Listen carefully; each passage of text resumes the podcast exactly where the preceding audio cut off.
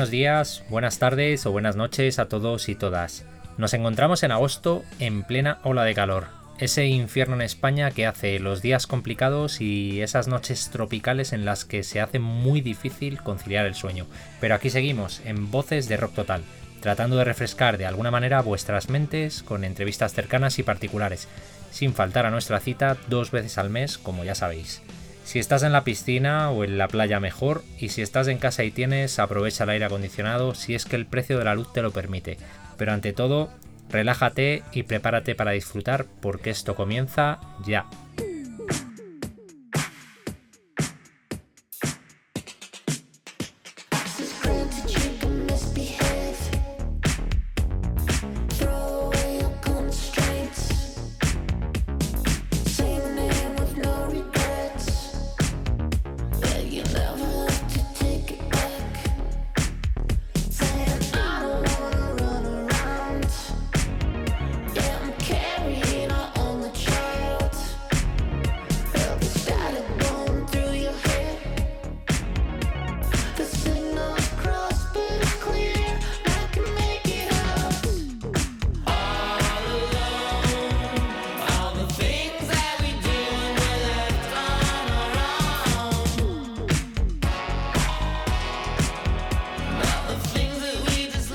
Entrega de Voces de Rock Total, en su octavo episodio, tengo el privilegio de contar con mi colega Carlos G. Miranda, que puedo presentar para aquellos que no le conozcan como un escritor, novelista, guionista, columnista y no sé cuántas cosas más. Nos conocemos desde hace años, desde el momento en el que lanzaba un libro como Train Teenagers, en el que daba buena cuenta de forma muy divertida sobre los 30. Después llegarían About the Boy, un libro sobre Kurt Cobain con ilustraciones de Alex Marcos, su novela El Club de los Lectores Criminales o el muy reciente Pasatiempo para Seriéfilos, su último libro, bueno, que como dice su nombre es todo un pasatiempo con gusto y aficiones por las series. Y de series también hablamos, porque es la persona que se esconde detrás del guion de Física o Química al Reencuentro, que se lanzó las pasadas navidades y ahora con el revival de Los Protegidos. Además es columnista de 20 minutos donde habla política y sociedad desde un punto de vista personal que para aquellos que le puedan seguir en Twitter ya sabrán, le trae como a todos críticas e insultos que llegó a darle hasta el bloqueo directo de la cuenta de Pablo Iglesias. En pandemia no ha perdido el tiempo, quizá cosa de los 40, teniendo su primer hijo y casándose, casi nada. Y de todo ello he querido indagar con él porque siempre tiene muchas cosas que contar e interesantes. Así que espero que os guste porque vamos a ello.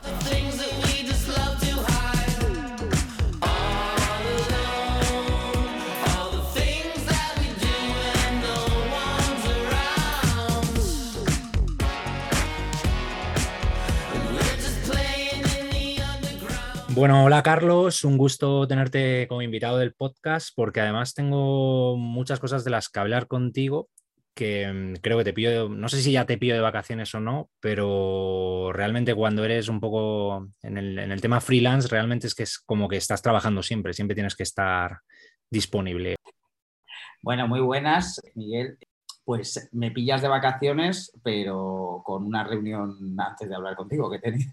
Así que hazte una idea, pero me pillas ya a Madrid, ya estoy de vuelta. Eh, estamos para hablar de todo, pero también del, nuevo libro, eh, Pasatiempos para serie filos. ¿Buscabas con ello eso mismo, que la gente pueda tener un ratito en la playa o en la piscina para, pues para ir dándole un poco al coco con las series? Pues es un libro, desde luego, que es un libro para la playa. Eh, está pensado para la playa, para la piscina, para entretenerse. Y sí, eh, buscaba que el que se lo compre eche, eh, un buen rato. Sobre todo, más que buscarlo yo, lo buscaba mi editor, Jordi Berche, con el que empecé a trabajar. ¿no? Estuvimos hablando, le propuse la idea, lo que pasa es que la idea que le propuse yo, que era esta, pero al principio no se llamaba Pasatiempos, ¿no? que era un, cuaderno para seriéfilos, eh, no tenía todavía ese nombre, tenía un punto más em, instructivo. O sea, yo quería mm, explicar, en este ejercicio los diálogos son así por esto y por aquello, ¿no? Como contarlo más desde el punto de vista del guion. Y me dijo literalmente, pero que es que la gente no quiere hacer deberes en verano. Una santillana. claro, está bien, pero que vamos a bajarlo, que no sea de repente, efectivamente, las vacaciones santillana, que sea los pasatiempos de la playa, pero con el contenido sería filo. A pesar de esto, en la parte del final del solucionario, la verdad es que alguna chapa suelto sobre por qué una cosa es así o es eh, de esta otra manera. Pero bueno, básicamente, sí, es un libro eh, de verano, bueno, de verano y de invierno, pero en cualquier caso, es un libro para pasar el tiempo, efectivamente, y de ahí que al final ese fue el título que elegí, el de, el de pasatiempo, porque me parece que es lo que mejor lo define. Y cuaderno me sonaba un poco a tener que hacer deberes.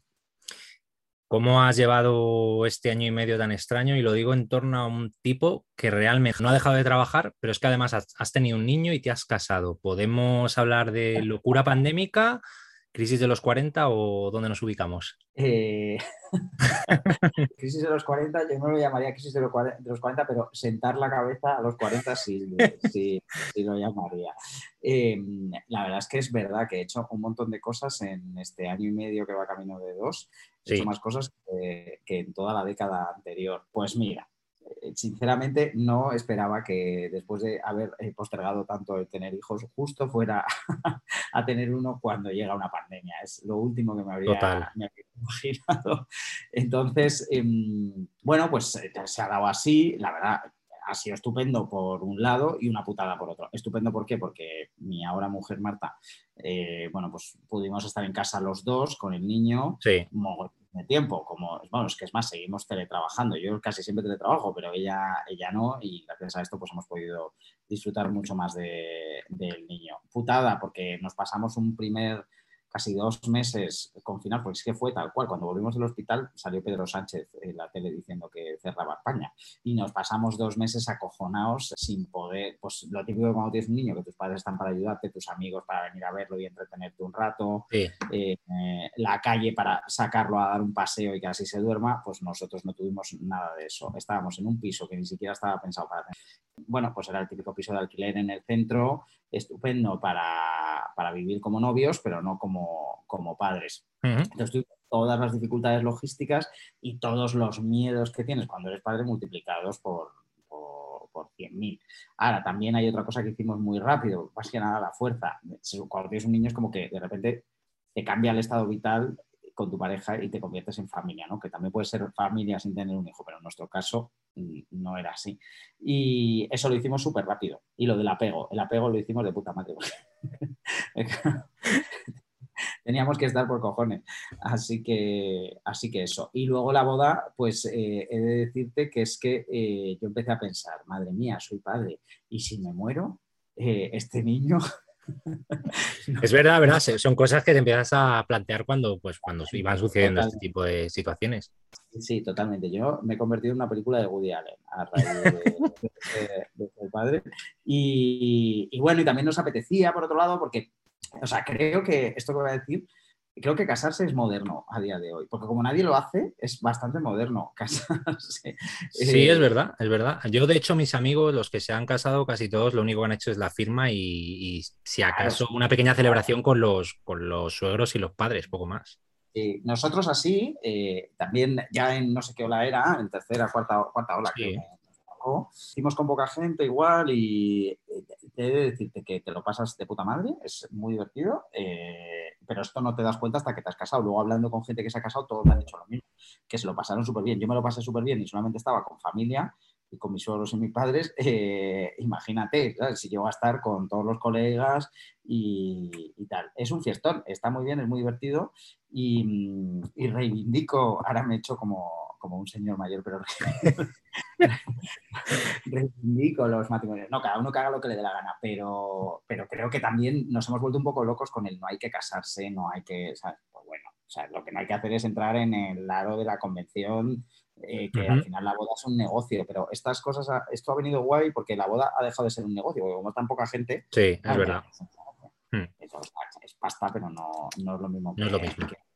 Sí, y es muy divertido y está muy bien. Y, sí, me ha pasado de todo. Y por el medio, efectivamente, me este libro, eh, el de pasatiempos, está escrito en pandemia. Sí. Eh, eh, sí, sobre todo en el verano pasado. y yo lo entregué en diciembre.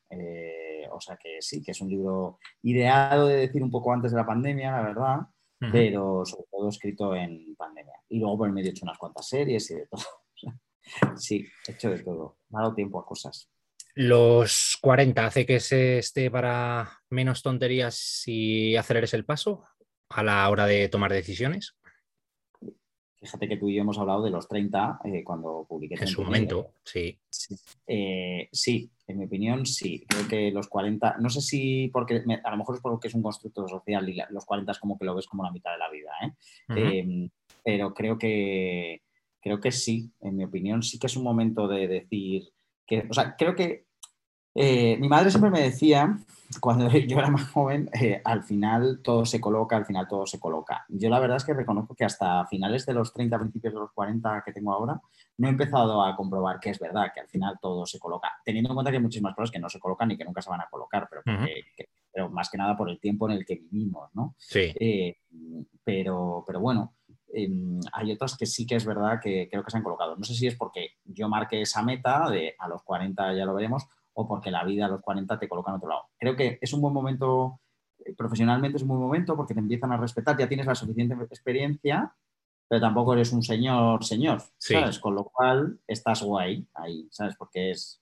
ya no me puedes tratar como al chaval de 20 y algo, 30, 30 y pocos que se cree que está en la cresta de la ola, ¿sabes? Ya eres más consciente de lo que puedes hacer, lo que no puedes ¿Y dónde hacer. estás? Sí, sí. Mm. Y dónde estás y a dónde puedes ir. No sé, por ejemplo, Em, yo, eso lo noto mogollón con la gente que es más joven, que ya es un poco de señor pero es verdad que lo noto, supongo que a ti también te pasa. Que, sí, sí, lo ves, lo ves, claro, lo ves con, desde otra perspectiva. Todos hemos pasado por, ya hemos pasado por esa etapa, ¿no? Pues lo ves desde el otro punto de vista. Y, y que dices, está metiendo la pata, o sea, mm. es, lo que está haciendo, que la vida da muchas vueltas y hoy estás aquí, mañana vete, tú a saber dónde estás. Em, y, profesionalmente creo que es un momento guay. Y luego emocionalmente, eh, a nivel de relaciones de pareja y demás, bueno, yo mi relación empecé a los 30 y, ya, o sea, no a los 40, quiero decir, pero en cualquier, la relación con Marta, quiero decir, pero creo que ya tienes como súper claro lo que quieres y lo que buscas de una persona y lo que puedes ofrecer de una persona. O sea, ya no te colocas hmm. en una posición tan aventurera, ¿no? Como antes. Para perder el tiempo no estás. Eh, esto yo lo encontré en física o química en realidad, eh, que son treintañeros, pero bueno, yo eh, sobre todo lo, que hablaba en física o química al reencuentro era en el que a los 30, o sea, las decisiones que tomas en la adolescencia no tienen importancia, pero a partir de las 30 acostarte con alguien tiene importancia, aunque mm. estemos en una sociedad que parezca que no, que somos muy modernos y que todo el mundo se enrolla con todo el mundo. Pero ahí sí que tiene importancia lo que pasa o lo que no pasa y bueno, creo que emocionalmente es un, puede ser un buen momento para tomar decisiones, sea la de estar con alguien o la de no estar con nadie. También es un buen momento para estar solo y para decir mm, qué bien estoy solo. No y, para, y para estudiarse uno mismo también. También ha venido bien, bien, entre comillas, la pandemia para eso, para mm, estar en, quizás en tu soledad, forzado o no, pero para también eh, mirarte hacia, mirar hacia uno mismo, ¿no? Bueno, yo eso me parece que tiene un mérito la gente que... Yo, es que yo nunca he sido muy de estar solo, he vivido solo, hay que decirlo, pero, pero me iba a casa de gente. pero, pero yo nunca he sido muy de, estar solo, pero reconozco que me, me, habría sentido absolutamente incapaz de pasar esta, esta pandemia en soledad. En soledad. Me parece, guay para lo que dices, eh, pues eso, un, buen momento para pensar en, pues eso, para no tener que, estamos como súper expuestos a estímulos, ¿no? Todos los días me levanto por la mañana y ahora voy a esto y después esto otro. Sí, bueno, por la velocidad en la que vivimos, que quizá que con todo esto se ha parado un poco, ¿no? Entonces el ritmo tan frenético que igual llevabas hace un año y medio no lo llevas ahora dentro de las posibilidades, digamos. Efectivamente. Entonces eso ha sido, en mi, opinión, vamos, eh, para, para, seguro que hay gente a la que le ha venido fenomenal y habrá gente a la que le ha venido fatal. Fatal, sí, desde luego. Eh, entonces, bueno, en cualquier caso, creo que, todos hemos tenido una situación personal. O sea, para mí ha sido difícil estar con un bebé, también ha sido satisfactorio. Para otras personas ha sido muy difícil estar solo, pero también ha sido muy satisfactorio. O sea, creo que todos al final hemos visto la otra cara de, de la moneda a esta historia. Extraño cumpleaños. 40 en cuarentena. He peinado el extra radio con mi bici de carreras y en las mallas cortas, vieja escuela. Echan falta mis hermanos en la furgoneta negra, los tiburones de la carretera. Escucho por la radio, muere mi comentarista estrella. Extraño cumpleaños.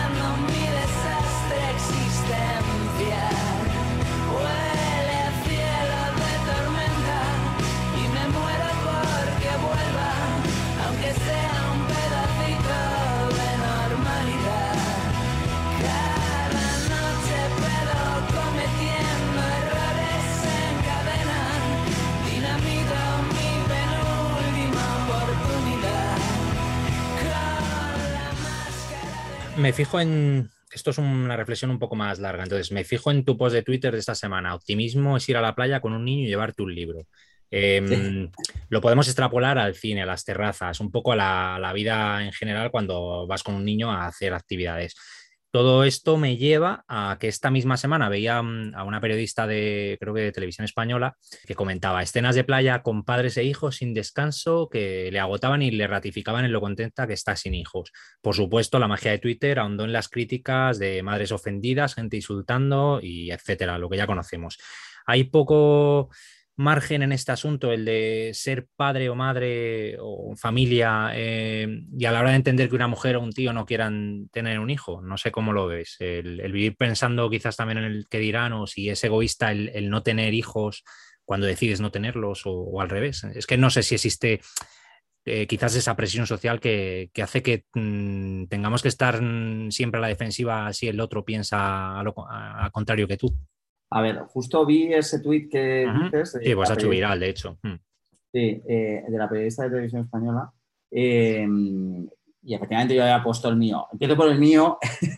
Eh, efectivamente es muy ingenuo ir a, ir a la playa con un niño y, y creer que puedes hacer otra cosa, pero es muy ingenuo ya no solo ir a la playa, ir a cualquier sitio con un niño y creer que, que puedes hacer algo. Porque, Pero es que hay gente que lo defiende. O sea, hay gente que defiende que se puede hacer lo mismo.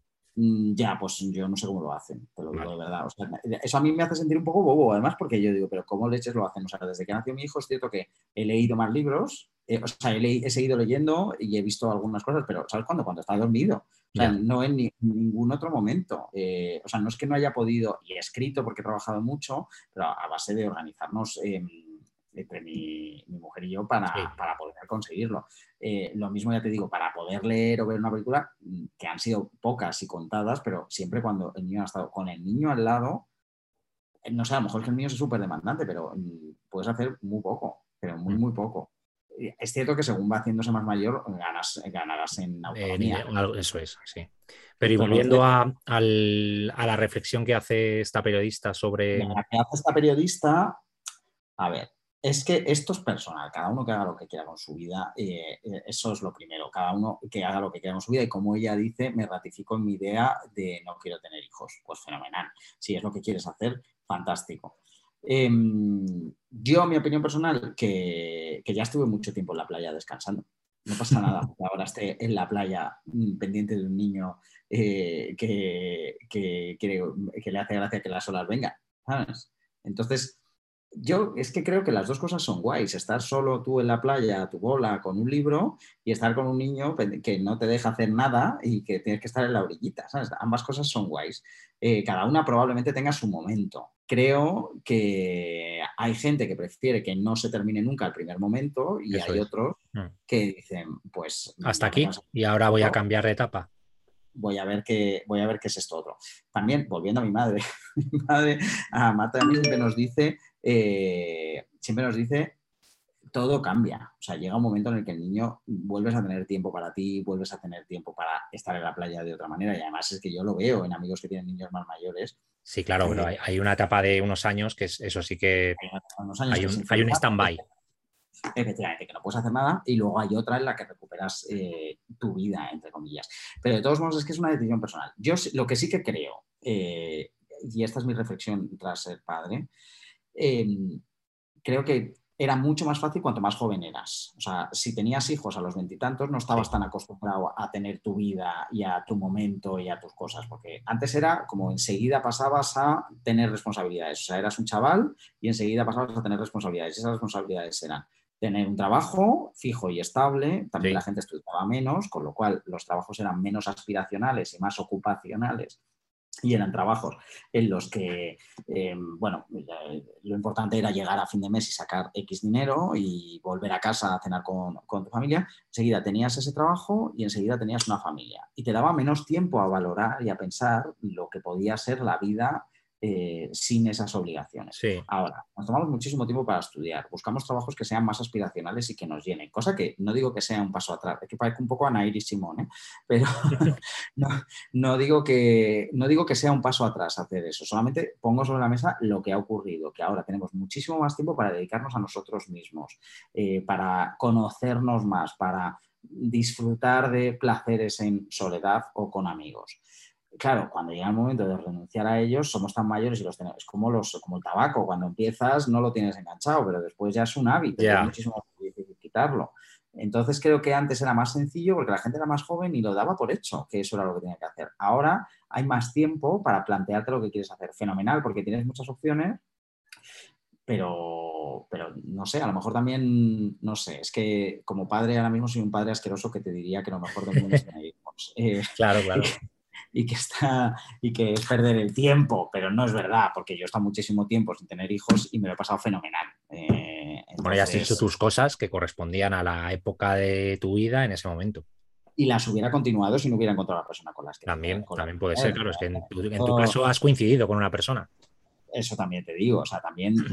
Eso es otra de las cosas también, que es que yo creo que, pero lo decía el otro día también en otro tuit, creo que lo puse, eh, que se romantiza todo, hemos romantizado todo, el ver series en soledad, el hacerte un viaje por Europa tú solo, el estar en la playita, la piscina, lo que tú quieras, el vivir solo como, hoy eh, eh, no sé, o las amigas con lo Carrie Bradshaw y las chicas de Sexo en Nueva York. Em, lo que hemos romantizado mogollón de el cine, los festivales de cine, los festivales de música, todo está romantizado menos el verdadero romanticismo de las relaciones de pareja, que parece que son un lastre, cuando no tienen por qué ser un lastre. Mm. Em, pueden salir muy bien y pueden salir muy mal, ojo. También, claro. Pueden salir muy mal, pueden salir como el culo y, bueno, tampoco tiene por qué ser un drama, pero, pero pueden salir como el culo. Entonces, pues yo estoy en un momento en el que creo que apostar por otro tipo de vida eh, que no sea tan capitalista, aunque lo otro sería, estoy seguro de que hay un, capitalismo para familias, ¿eh? pero desde luego hay un capitalismo para la vida urbana de parejas intermitentes. Ese capitalismo sí que está claro que está instauradísimo y creo que nosotros, los treintañeros cuarentones, ahora, pero sobre todo los treintañeros, nos hemos comido con patatas. Yo me lo he comido que no veas. Mm, y lo he consumido todo absolutamente todo lo que, lo que había. Que ahora estoy metido en otro que es igual de jodido, igual de emocional. O sea, para tus hijos te lo venden todo para que los cuides y los protejas. Y claro, ¿cómo no vas a comprarlo? Ya. es verdad. Otro tipo de consumismo. Sí. Hablando de las columnas del 20 minutos, recuerdo que hubo una en la que comentabas eso mismo, lo de mm, como que dabas a entender que a, mm, que no esperaras a ser padre tardío, digamos. O sea, en vez de llegar a los 40 y lo puedes tener a los 30, pues que siempre va a haber una excusa para eh, retrasarlo. Eso de tener hijos, el, pues puede ser por economía, por trabajo, por tiempos, no sé. ¿Crees que lo vamos en muchas ocasiones retrasándolo por el hecho de las circunstancias que nos rodean? Mira, esto sí que es cierto y es de lo que pero también es que, claro, todo depende de la persona con la que estés. Creo que necesitas, o sea, lo que sí es importante es que estés con la persona con la que tenerlo. Porque sí, eso es evidente. Mm. Porque es jodido y tienes que ponerte de acuerdo en muchísimas cosas. Si las relaciones de pareja de por sí son jodidas, las relaciones de pareja teniendo hijos ya son jodidísimas. Son muy satisfactorias también cuando encuentras el punto en común, pero es muy complicado. En cualquier caso, Lo que sí que está claro que me arrepiento es de no haber sido padre eh, antes. ¿Por qué? Es que hay una parte física, de verdad. Hay una parte física. O sea, yo llevo moviendo cosas desde hace, el niño tiene 18 meses, 18 meses, pues llevo todos esos meses moviendo cosas todo el rato. O sea, a, nivel físico. A nivel físico ya es otro, otro rollo. Ahora coge esto, coge esto otro, haz esto, haz esto otro. O sea, cosas que, ni, ni te planteas eh, que vas a tener que hacerlo. Entonces, hay una parte física, tanto para la mujer como para el hombre. Luego para la mujer ni hablamos, porque hay una claro, parte claro, física desde luego. tener al niño. Eh, y para ti hay una parte física jodida que creo que siendo joven es muchísimo más fácil. Eso punto uno. Punto dos, hablábamos también de lo del recuperar el tiempo para hacer tus cosas. ¿Sabes qué pasa? Que mi madre, por ejemplo, y mi padre, eh, mi padre ya trabajaba, obviamente, pero mi madre empezó a estudiar cuando yo tenía, tenemos, tengo dos hermanas, yo era el pequeño y cuando yo tenía 10 años, mi madre empezó a estudiar una carrera. A mi madre le dio tiempo, siendo yo ya casi un preadolescente, 10, 11 años, a sacarse una carrera eh, y a trabajar y a trabajar lo suficiente como para poder jubilarse. Y ya habiendo criado a sus hijos yo no tengo claro si voy a conocer a mis nietos. O hmm. sea, si tengo 41 años ahora, eh, mi hijo, como se dé la prisa que me he dado yo, eh, para cuando tenga un hijo, igual yo estoy en la caja de pino. Puede ser, eh, es verdad, sí, claro, si lo ves así, sí. Claro, entonces por eso el discurso de Anairis, que creo que es algo que, que, no entran y que estaría guay que lo contaran, el discurso de Anairis, que te puede gustar más o menos, pero a mí sí me parece una cosa que es eh, que no nos estamos dando cuenta, es que el postergar, el tener hijos, em, lo que dices tú, el tener siempre una excusa para hacerlo, mm. que creo que hay una excusa fundamental que es el no tener dinero y eso está claro. o sea, tú mira el Ola, eh, mira el Ola y mira los ricos. Eh, tienen ocho, o, sea, los futbolistas que tienen cuatro o cinco, sí, depende, da igual, no importa. Mm. Hay una parte ahí de tener pasta que es, que es importantísima pero hay otra parte también ahí de experiencias vitales que es que nos vamos a perder. O sea, no sé, las, hemos cambiado por ver Netflix, hmm. que está guay. Yo estoy encantado porque me dedico a hacer contenidos para, la televisión, entonces encantado que la hayamos cambiado para eso. Hmm. Y el si va a haber una excusa siempre, sí, siempre va a haber una excusa. Siempre. Es que te va a dar igual. O sea, el momento nunca va a ser bueno. Puede que soy un loco, pero un loco por derecho. Tengo un corazón que no me cabe en el pecho. Por eso se lo di a tu madre. Dile que te dé un poco. No es el otro, es donde pone por ti no estoy roto, ¿vale? Quiero que lleves la voz cantante, que sea el corista, que dejes sin habla. Cuando cantes mi canción, que se me caiga la baba, la del estribillo pegadizo, la que dice papa.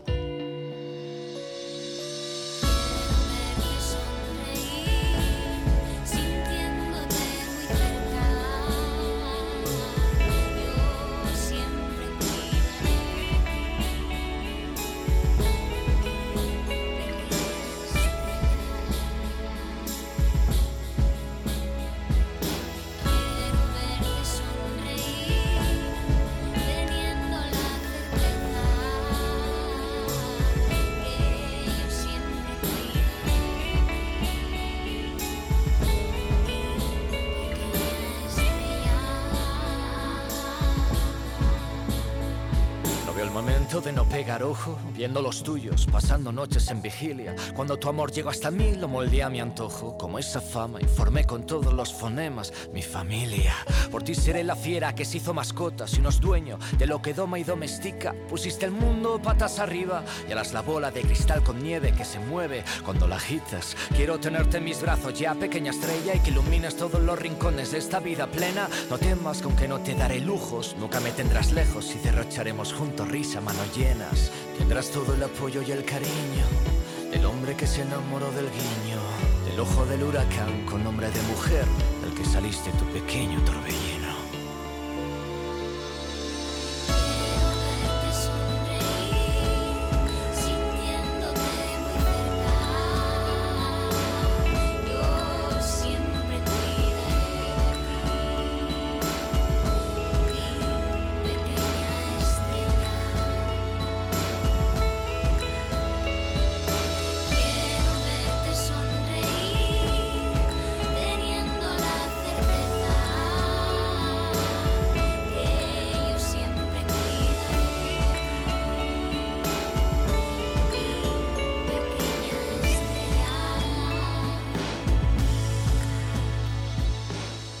Artículo está gustando mucho. Cuando pones eso que es en plan totalmente irónico porque te están dando palos, ¿cómo lidias con esas críticas? ¿Te las tomas a cachondeo y te dan igual o llegan a afectar o, o es el día a día? Sí, a ver, mira, yo reconozco que me atrevo eh, o sea, primero, no me atrevo en Twitter y me atrevo en las columnas. O sea, es como que en el periódico me siento más protegido y digo, bueno, pues venga, que, digan lo que quieran porque estoy en un periódico dando mi opinión y me considero con más derecho a hacerlo porque, coño, formo parte de, la opinión de ese periódico. Y en Twitter, en cambio, me da más reparo y trato de no meterme en polémicas, pero sin embargo, con un artículo también me da la sensación que me puedo explayar realmente y puedo contar pasa esto por esto y por esto. Entonces, no soy muy dado a entrar en súper, alguna vez, ¿eh? pero no soy muy dado a mm, ver un tuit y contestar, pero sí soy muy dado a apuntármelo y decir, voy a ver esto. Eh, entonces, obviamente, sé a dónde voy y sé que me, que me meto en jardines. Sí. Eh, mm, tampoco tantos. Y además, yo hay muchas veces que pienso, joder, pero si soy bastante moderado pero da igual, porque a unos les parece que soy muy de izquierdas y a unos les parece que soy muy de derechas. Mm. Eh, nunca he dicho de lo que soy ni de lo que dejo de ser, pero eh, mis lectores tienen todos clarísimo, cada uno tiene su idea de lo que yo soy. Además, muchos me dicen, muy bien, Carlitos, otro artículo en el que has demostrado que eres un facha. Y otros dicen, muy bien, otro artículo eh, del Coletas hipster, que me llama uno y no sé. Bueno, em, ¿cómo lo llevo lo de las críticas? Cuando son muchas y muy a saco, reconozco que me quedo un poco atorando. Hmm. Sí. Cuando no son tantas, eh, digo, pues vale, eh, pues que digan misa. Eh, pero cuando son muchas es verdad que flipas un poco. Y algunos además es que te dicen unas barbaridades acojonantes, que me hacen a veces decir, no me vuelvo a meter en este tema. Pero luego al final vuelvo a meterme. Aunque hay algunos temas que no me meto mucho. Por ejemplo, no sé, te digo, temas con los que me he cortado y que no he, decidido, de que luego lo haré, pero que de momento no he escrito columna, mm, la ley trans, por ejemplo. Dicho callar, porque aquí veo que, mm, o, em, bueno, pues con Vox, eh, o sea, es como que hay libertad para meterse con Vox o con Podemos, pero si criticas al gobierno, ahora mismo, al PSOE, ya, ojo, cuidado. ¿sabes? Y mm. no, lo he, no, lo he hecho eh, realmente, no, no es que me haya cortado, pero sí que ha habido algunos temas que he dicho, es que no va a servir de nada, ¿sabes? Porque da un poco igual. hoy mismo hay una polémica con, la censura a Zara, Zara efectivamente, pero eh, sí, pero había la semana, bueno, no la semana pasada, el otro día había otro tipo de censura eh, con el anuncio de, no sé si era, no, recuerdo, el de Alex Kivaga y las plumas y demás. Ah, sí, sí, sí, de, de la marca de sneakers, sí, me acuerdo. Sí, entonces, bueno, pues he visto que había polémica en Twitter sobre censuramos una cosa, o sea, nos parece mal que censuren una cosa, pero no nos parece mal que censuren mm. Yo qué sé, yo a mí me parecen mal todas las censuras, me da igual que sean de un lado o de otro. Pero bueno. ¿Y mm, te bloqueó Pablo Iglesias en Twitter? Me bloqueó Pablo Iglesias en Twitter. ¿Es real eh, esto? Sí, sí, es real, es real, es real y me parece acojonante. Me bloqueó. ¿Qué le hacías? Pues es que además es eso, que ni siquiera he sido yo, eh, bueno, obviamente he escrito que probablemente sea la persona a la que más columnas le he, dedicado. ¿eh? Bueno, yo sé que tiene un gabinete de comunicación que está detrás, que está mirando lo que sale al día de él y vamos, me consta que, algunas cosas le han llegado y además, em, entre otras cosas, es que le han etiquetado directamente. No, ya, ya, bueno, pero la gente está para eso, para tocar ah, también. Ahí, efectivamente pero le han etiquetado. Em, yo he sido súper crítico con él porque me parece un político muy criticable, me parece que la, carrera que ha hecho me parece nefasta, nefasta toda la absoluta, y creo que me siento además más dolido porque yo fui de los que le... sí, sí, esto lo hablamos una vez en su día ah, con el 15M. Salimos muchos de ahí, ¿no? Al final salimos muchos del 15M y de, de Podemos. Sí, sí, yo fui de los que lo voté, entonces creo que, precisamente por eso me me ha enervado más mm. su, actitud y su comportamiento. Me parece que ya no solamente es que se haya traicionado, eh, no todo lo que cuentan del caso Plon y no sé qué, que sí mm, está clarísimo, creo que ahí el problema no es tanto, para mí no es tan criticable que se compre un caso Plon, que me da exactamente igual, creo que lo que es criticable es que él haya criticado eso. Ya. Pero eso es las, son las efemérides y la hemeroteca, es lo... Totalmente. Lo Pero vamos, que para mí no ha sido ese el problema, ¿eh? Eh, para nada. Me parece que el problema ha sido que no ha escuchado otras voces más que la suya y eso lo demuestra eh, bloqueando a todo el que ha diferido o no ha estado de acuerdo con él en algo. No se puede hacer políticas así. Y de su mujer mejor no hablamos. o sea, es que ya eso me parece como... Pero bueno, supongo que también han tenido aciertos. Pues esta misma mujer en algunas de las cosas de la ley trans también creo que, sí que ha tenido aciertos y en otras no entiendo nada, no entiendo nada, no entiendo nada de su concepto de, sororidad en redes sociales, por ejemplo, y cosas que me dejan absolutamente alucinado. En cualquier caso, es que a mí me parece que Podemos ha bajado muchísimo el nivel de, de la política española, pero aún no, bueno, pues eso, lo ha popularizado desde el populismo. Es que es así. Eh, les guste o no, han seguido la misma estrategia que partidos de ultraderecha, lo siento mucho, independientemente de que sean de izquierda.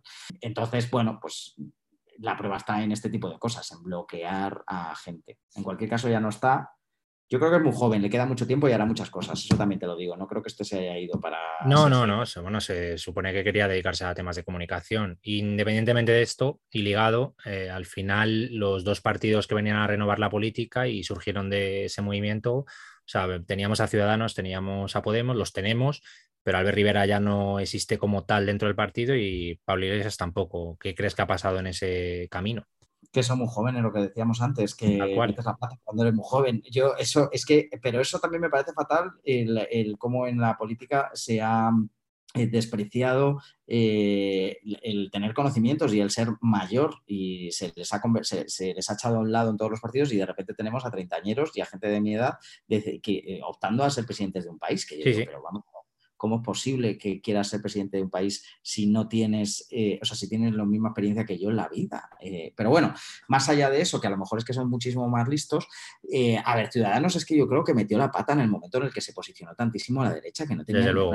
Yo no sé si Albert Rivera era el tío más listo o el más tonto del mundo, como, como dicen en las redes sociales. Probablemente ni una cosa ni, ni otra pero creo que, fue una auténtica cagada que, se posicionaran de esa manera. Entonces creo que la última campaña que hicieron, esta de Mundo Val, que no es por nada, era muy listo el tío, y el que de los más sensatos de los que teníamos de candidatos, porque los otros te pueden gustar más.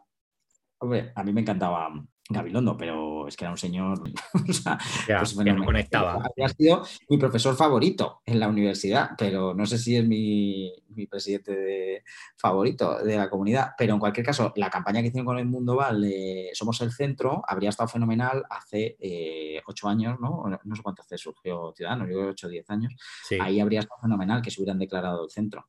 También creo que la salida de Albert Rivera y la llegada de Inés Arrimadas, ha hecho que, se posicionen más en el centro. Probablemente era un lugar en el que Albert Rivera no quería estar, hmm. porque no es por nada, sus ideas no eran muy de centro, eran bastante más de derechas. Más de derechas. Hmm.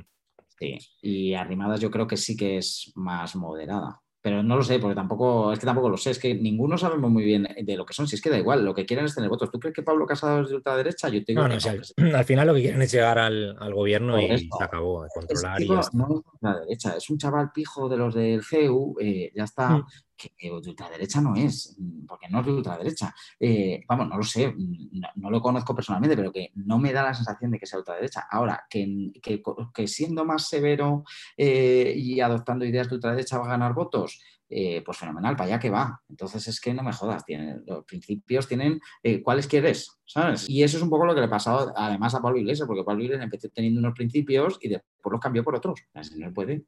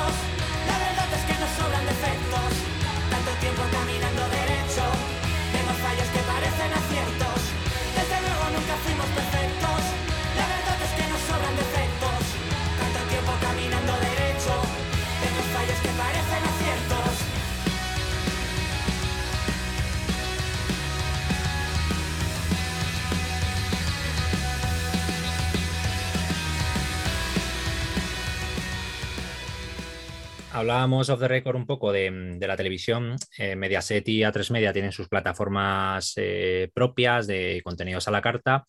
Eh, ¿Crees que la televisión convencional se han sabido adaptar a los tiempos que corren por el hecho de tener también una competencia feroz con tantas plataformas de streaming? A ver, yo creo que la televisión convencional no ha muerto, ¿eh? Es decir, creo que no ha muerto para nada, creo que las series no han muerto, creo que lo que ha pasado es que las series turcas nos han ganado. Sí, bueno, desde luego. claro. Eh, ha venido por la derecha y adelantado y no, nos hemos dado ni cuenta. Tú que trabajas ahí, eh, Mediaset, lo sabes, yo en, en A3 Media eh, lo sé, eh, o sea, ahora mismo hacer las audiencias de mujer, hmm. por ejemplo, o mi hija, pues es pues claro, es que algo ha pasado que hemos estado idiotas y de repente no lo hemos visto venir ninguno. O sea, hemos estado tratando de ser sofisticados en los contenidos, ¿no? Y de repente las series de televisión son como mucho más, no, pero eso no lo hagas, que es Yo incluso estaba en salas de guion en las que me han dicho, no, eso es antiguo. Y dice, ¿pero qué coño es antiguo? Esto, no es antiguo, esto es ficción, ya está. Eh, hemos tratado de encontrar la última Coca-Cola en el desierto cuando no había más hmm. y mientras tanto han llegado los turcos con sus series de siempre eh, pero con algo un poco más especial, eh, probablemente, bueno, eh, por, la identidad cultural de allí, y, lo han petado. Y, y, si yo fuera responsable de cadena, estaría buscando la serie turca española. Bueno, es más, se están haciendo las, em, los, los remakes. Eh, Juan Mapachón estaba haciendo, estaba dirigiendo, por ejemplo, un remake de una de las series turcas, no, me recuerdo ahora de cuál. Entonces, bueno, em, creo que es que hemos estado idiotas. Sinceramente, creo que, hemos estado idiotas. No creo que la televisión convencional haya muerto. Eh, creo que la televisión en abierto nos ha dado mucho, eh, ahora mismo las plataformas, en el streaming, perdón, eh, nos, ha dado, nos ha dado mucho, ha permitido que contenidos más especiales lleguen, eso es cierto, ha, permitido que la, ha hecho mucho porque la duración de la serie sean de 50 minutos en lugar de una hora eh, y pico, incluso también por el formato de 30 minutos y de 20 minutos que aquí en España nunca había. sí, sí, sí, siempre nos íbamos a la hora y media. Sí, no sé, la serie de Marta y Veiga, por ejemplo, al final ha sido de 30 minutos para Amazon, que eso es guay, y aquí no se, no, se permitía. Recuerdo Gominolas, por ejemplo, mm. que cayó, que fue de Globo Media, porque estaba trabajando allí cuando se hizo, y cayó enseguida, y era una sitcom con espíritu de, eso, no recuerdo si eran 20 o 30. Entonces creo que eso está guay, pero creo que por el camino se han descuidado las otras series. También creo que el público de streaming no es el mismo que el de la mm. televisión convencional. También es y ahí está eh, Paquita Salas sin funcionar en la sexta, nada, a nadie le importó. Y sin embargo, eh, eh, cuando estaba en plataforma, ahora están dos, vamos, en Proxy y en Netflix, va a funcionar como un tiro. Bueno, pero mira el ejemplo de La Casa de Papel. O sea, realmente por televisión no fue nada y el, el boom lo tuvo en Netflix. Y la casa de papel, fíjate cómo, lo cómo son los de Netflix que han conseguido que todo el mundo se olvide de que esa serie empezó a andar. No, parece una, sí, parece que, que, viene de Netflix de cero, partiendo de ahí y que se ha hecho mundialmente conocida a partir de la plataforma. Sí, parece que viene de ahí y que a nadie, y que a nadie le importa. Es, eh, es increíble. Eh, o sea, que a nadie le importa el pasado de Sonia Martínez, que yo trabajo con ella. Eh, pues era la que estaba detrás, bueno, junto con el equipo de Vancouver y Al Espina y demás. Y ella es ahora es Buen Día Estudios, pero ya era a tres media eh, series.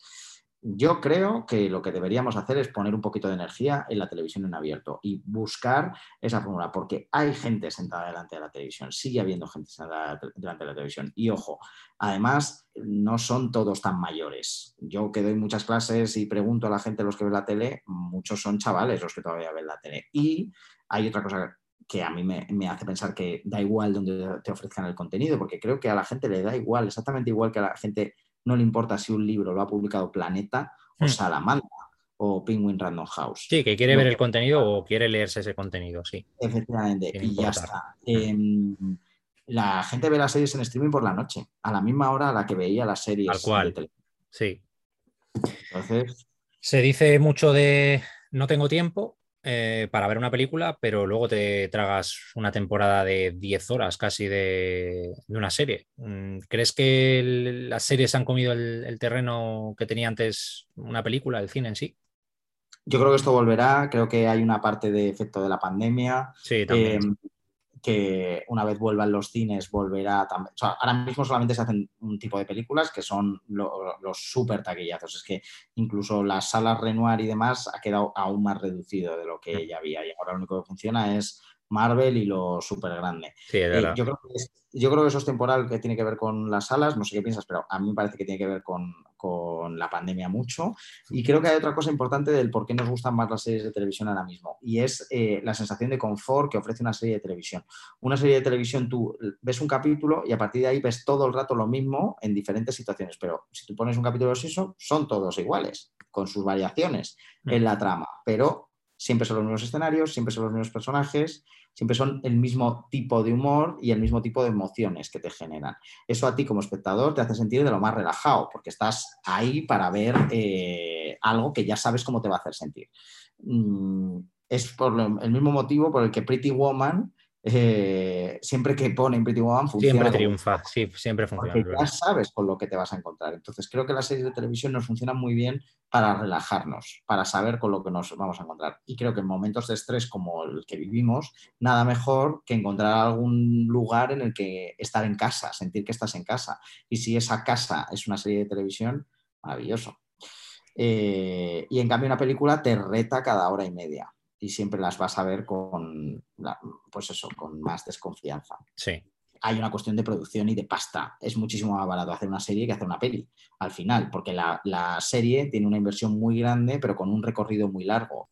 Tiene un coste muy alto con un recorrido muy corto. Dura lo que dura y, el espectador me la, va a ver una vez, dos, pero no, no la va a ver dos, no va a ver eh, lo que decías tú, las 100 horas de una serie de televisión.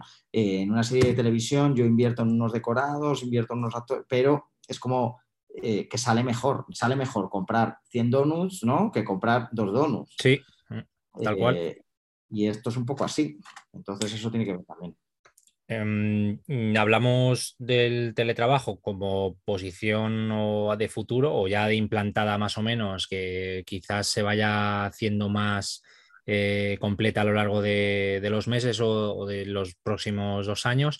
Eh, ¿Pasa un poco, crees que pasará algo parecido, ese modelo híbrido que también se, está jugando ahora entre empresa y casa con el, con el modelo de negocio del cine estrenado al, mismo tiempo en una plataforma de streaming como hace Disney o, está haciendo HBO Max y una película en, la sala?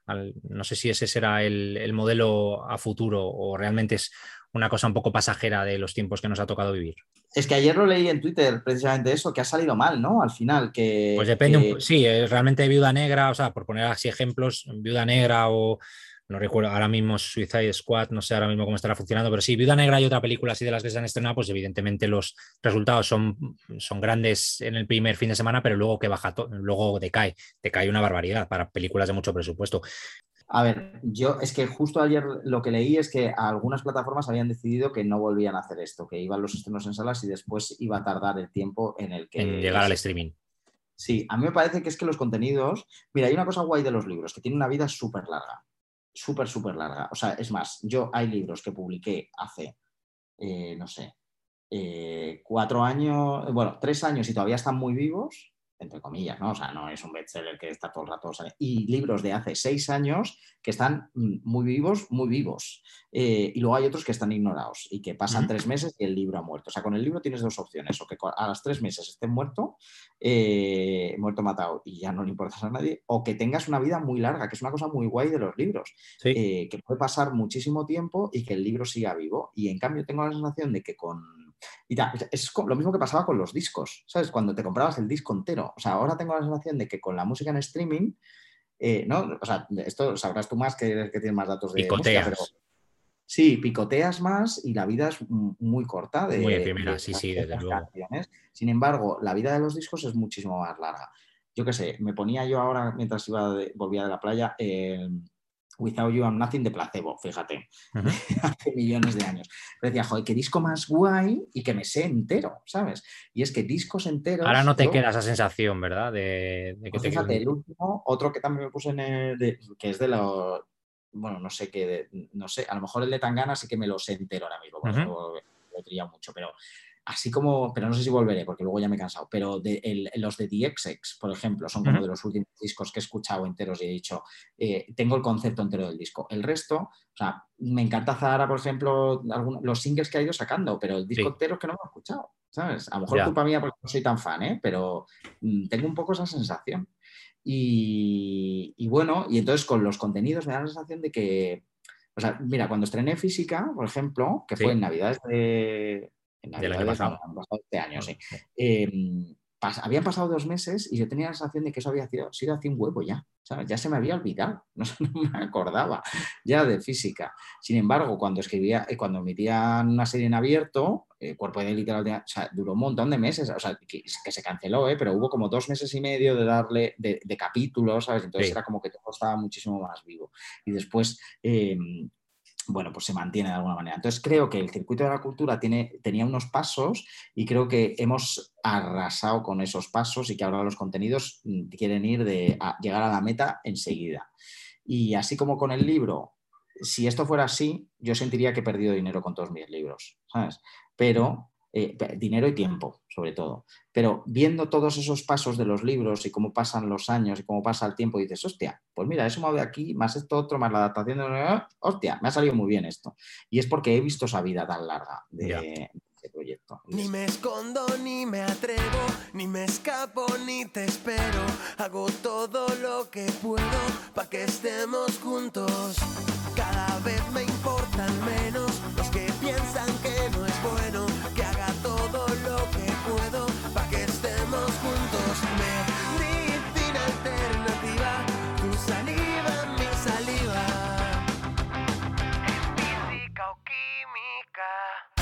Ni me miras ni te quiero, ni te escucho ni te creo, pero siento que me muero cuando os veo juntos.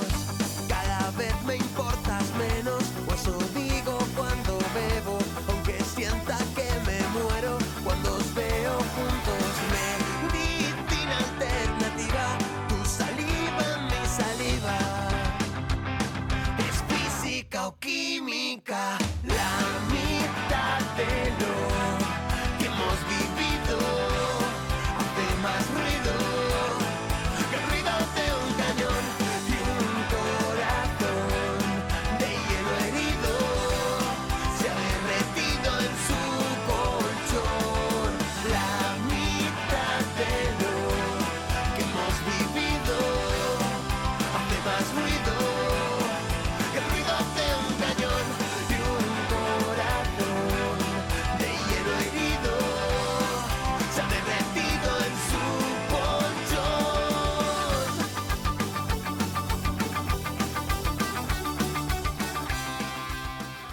La vida sin festivales durante dos años. ¿Crees que volverás a ellos o ya te pillará en otro momento por el hecho de tener un niño? Y, y ligándolo a esto por el hecho de que yo mismo, muchos te dicen lo de, sí, sí, sí, sigo haciendo lo mismo, pero es verdad que igual me tiro dos años mm, o un año sin ver casi a algún amigo con... Pues fíjate, Marta y yo lo hablábamos el otro día, eh, lo que echamos de menos ir a. Eh, mira, em, creo que si no hubiese habido una pandemia, seguramente muchísimo antes habría tomado la decisión del el niño que se quede con mi madre y nos vamos a un concierto o lo que sea, ¿no? Creo que con esta situación eso la ha hecho más, lo está alargando, pero sobre todo porque me da pereza ir a un concierto con todas las condiciones, o sea, tampoco he ido al cine, ¿sabes? Eh, ir a un concierto con todas las medidas, todas las condiciones, pues voy a museos, que hoy he ido al museo. Sí, de la cambias Vía- un poco la- el, el ocio Sí. en sí, prefieres derivarlo a otro, a otro sector o a otra... Sí, a algo en lo que no vaya, o sea, en lo que vaya a estar más relajado. Ahora Mm. vacunados, pues ya es más fácil. De todos modos, te diría que íbamos a hacerlo, porque yo quería ir a ver a los Pixies a Mad Cool y queríamos ir a ver a los Pixies que nos encanta a Mad Cool. Y es que cancelaron, entonces, pero lo hubiera hecho. Si hubiese Vale. estado, habría ido. Y el resto de los que ha habido, es que leía las críticas al concierto de Yo Crepúsculo, por ejemplo, leía qué, horror de concierto, qué tristeza, todo el mundo sentado. Ya, pero es lo que, sí, es lo que hay. Yo he ido a unos cuantos y he ido muy pocos porque a lo mejor he ido en un año lo que iba antes en un mes, pero es verdad que lo que tú dices a mí me ha influido el hecho de estar sentado de por sí y porque al final un concierto es muy social y esa sociabilidad se ha perdido en, en un directo porque al final vas con unas medidas muy estrictas y tienes que entrar y tienes que salir y es como un protocolo, pues, pues lo que toca. Ya, es una pena. Que rompe un Eh, poco todo, claro. Y me- sí, y me alegro de que algunos, o sea, que haya gente que se empeñen. También es que es un poco injusto, eh, de todos modos, porque luego ves eh, como las medidas hay en otras situaciones. En las No, no, que- desde luego, sí, sí, sí. Y flipas, dices, pero Mm. va, santo de qué esto. También titulares como el del país el otro día, ¿no? Del estudio que dice que ha habido no sé cuántos contagiados. Dice, bueno, sí, ha habido no sé cuántos contagiados por los festivales, más todo lo que ha pasado, además de los festivales. Desde no luego, si lo- claro. lo. Eh, a mí me da mucha pena porque me gustaban mucho, sobre todo me gustaban mucho los festivales de verano. Hay varios, ya hace tiempo que no voy a los de fuera, pero vamos, los de en Ma- en Madrid creo que estábamos empezando a tener festivales guays y, a ver qué pasa, a ver si vuelve y, y realmente para el puñetero 2023, porque ya no sé. o- Eh, no sé, 22, por favor, no te vayas al 23, 22. No, ya, pero como están locos, como están ya No, no, no, sí, sí, sí puede ser. Ya no, ya no, ya no espero nada. Lo mejor es no esperar nada y, y que pase lo que tenga que pasar, pero no esperar nada. Sí, por eso, porque yo ya no, no sé qué leches va a pasar, pero bueno, en cualquier caso, eh, que iba a ir a los Pixies, pero nos hemos quedado sin, Bueno. sin. Para ir cerrando, ligar en esta época, si te hubiera pillado sin pareja, ¿estarías tirando de Tinder o seguirías siendo de bares? Joder, macho, eso lo he pensado también, ¿eh? Eh, eso lo he pensado. Bueno, yo en los bares siempre he sido penoso, hay que decirlo. He pasado muchas noches solo en el picnic, con, con amigos ligando y yo Un hablando mítico. con, y hablando con Víctor, el camarero, que ahora es eh, súper estrella en Radio Primavera Sound. Eh, muy amiguete mío, ha sido muchos años, Víctor. Y mm, yo siempre he sido penoso en los bares. He sido bastante mejor en. ¿No ves que hay que escribir? Entonces, en Tinder he sido bueno, todo hay que decirlo. Y alrededores de Tinder, redes sociales.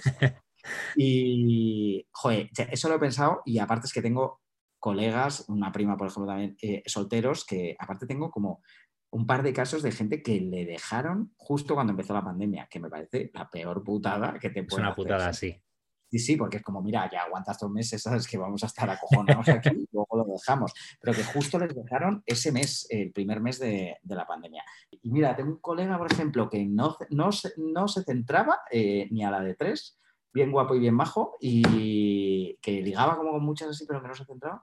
Y yo creo, eso es lo que yo pienso, que gracias a la pandemia se ha acojonado y se ha centrado. Y, y ahora está enamoradísimo y encantado. Y me alegro muchísimo. Y, y, y, digo un poco por Tinder. Así que creo que sí que yo habría hecho lo mismo. Yo habría tirado bastante de Tinder. Es más, además es súper guay porque una de las cosas que da pereza de Tinder muchas veces es quedar. El, a veces es mejor hablar, ¿no? Y el, el chateo y la tontería. Yo, yo, lo recuerdo como muchas veces mejor el chateo que después la cita en sí, que tengo unas cuantas que flipas para escribir 20 libros. Eh, y tampoco tuve muchísimas, ¿eh? pero una, es que me salieron muchas, me salieron muy mal. Y, y creo que, que, eso, que en, en, el chateo es mucho más divertido y tenías la excusa de es que no podemos quedar. Entonces, cuando quedabas, ya quedabas a lo seguro, ya sabías que, que, que iba, que iba a ir bien. Pero sí, habría tirado de. Habría intentado. Pero me parece un momento horrible para ligar, hay que decir. Sí, muy mal momento. Con, me voy a enrollar con esta persona que no sé si tiene coronavirus. Ya. ¿sabes? Estás como con el VIH en los 90. Total. Física y, o química el reencuentro, que satisfecho con el resultado de cómo funcionó. Sí, física eh, fue guay, hay que decirlo. Eh, no solo por cómo funcionara, sino que es que fue guay hacerlo y de todo. Bueno, ahora digo esto, en su momento eh, estaba escribiendo con el niño con muy pocos meses. Locura. Todavía no sé cuánta ola estábamos. O sea, a mí me llamaron de física eh, en el paritorio. Esto es así. O sea, estaba en el paritorio y David Troncoso, eh, que es jefazo de, de Buen Día Estudios, me llamó Carlitos, ¿cómo estás? Eh, que tengo una cosa a ver si te interesa. Pues es que estoy en un paritorio ahora mismo. Eh, estaba en el previo del paritorio, vamos, pero que estaba en el paritorio, te lo juro. Y, nada, fue un poco el pan debajo del brazo, porque a mí era una serie que me gustaba mucho. Es decir, que yo ya había hecho el internado eh, y protegidos, que eran como las grandes series de la época, y la otra era física o química, entonces me quedaba meter ahí la patita. Y, y bueno, tuve mogollón de libertad para escribir la serie que quisiera fueron dos capítulos que me escribí solo y, tuve pues, a Sonia Martínez, Candela Izquierdo también, que, fue coproductora ejecutiva, que, estuvo fenomenal. Y luego es que el equipo fue guay, eh, Andrea Duro eh, la hice prota y estoy muy contento de haber que la eligiéramos como, prota. Me parecía que se lo merecía, había llegado hasta el final y, bueno, tenía, se merecía ser la, primera. Y el resultado fue muy, eh, bueno, a mí, me, Juan Mabachón en la dirección, el resultado fue para mí una sorpresa porque esperaba que, gustara, ¿no? creo que teníamos como elementos, pero la verdad es que, joder, eh, no hubo muchas críticas malas. Eh, hmm. Hubo algunas voces por ahí que, les gustó menos, pero por norma general es que fue muy, fue muy guay. Así que estoy encantado. A ver si con Protegidos pasa lo mismo, que no sé. A ver, a ver.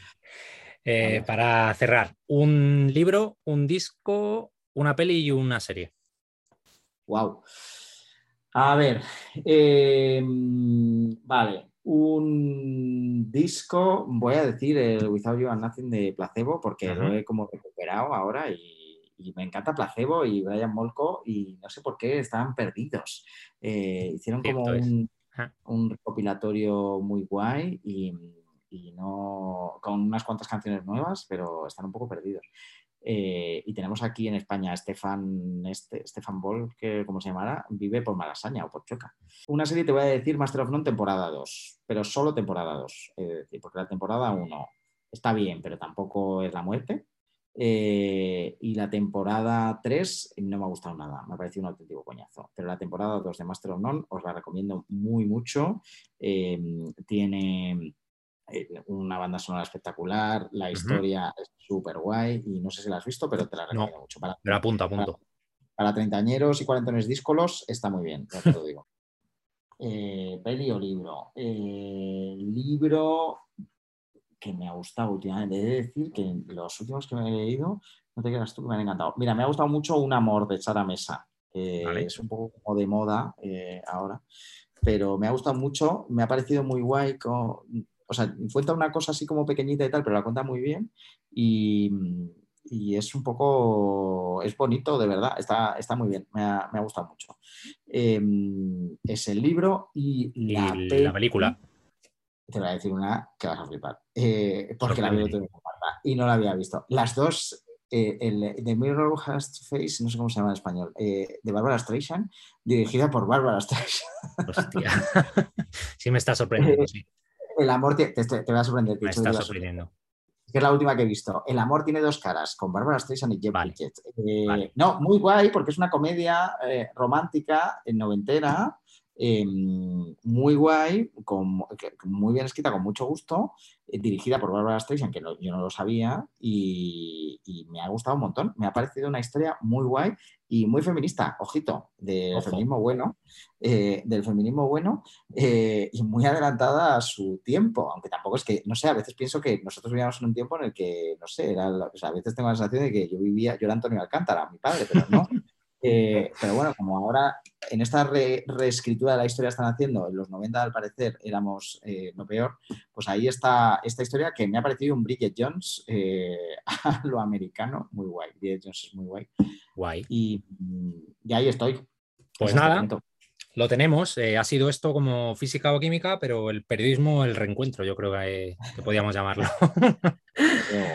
Nada, Carlos, un placer tenerte en el podcast y espero que nos veamos muy pronto. Pues otro placer, eh, un abrazo muy fuerte para ti y para todos tus oyentes. Tened hijos, tened hijos pronto. nos quedamos con eso. Chao, chao. chao, un abrazo.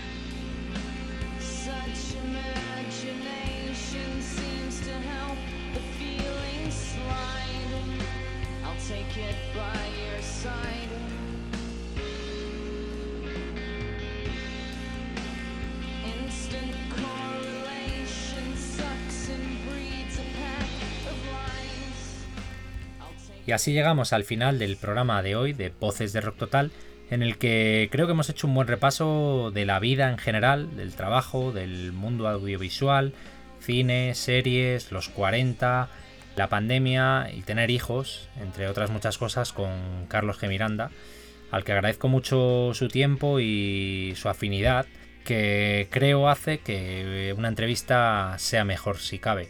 Así que nada, esperando que os haya gustado, la ola de calor no acabe con vosotros, volvemos a escuchar dentro de dos semanas.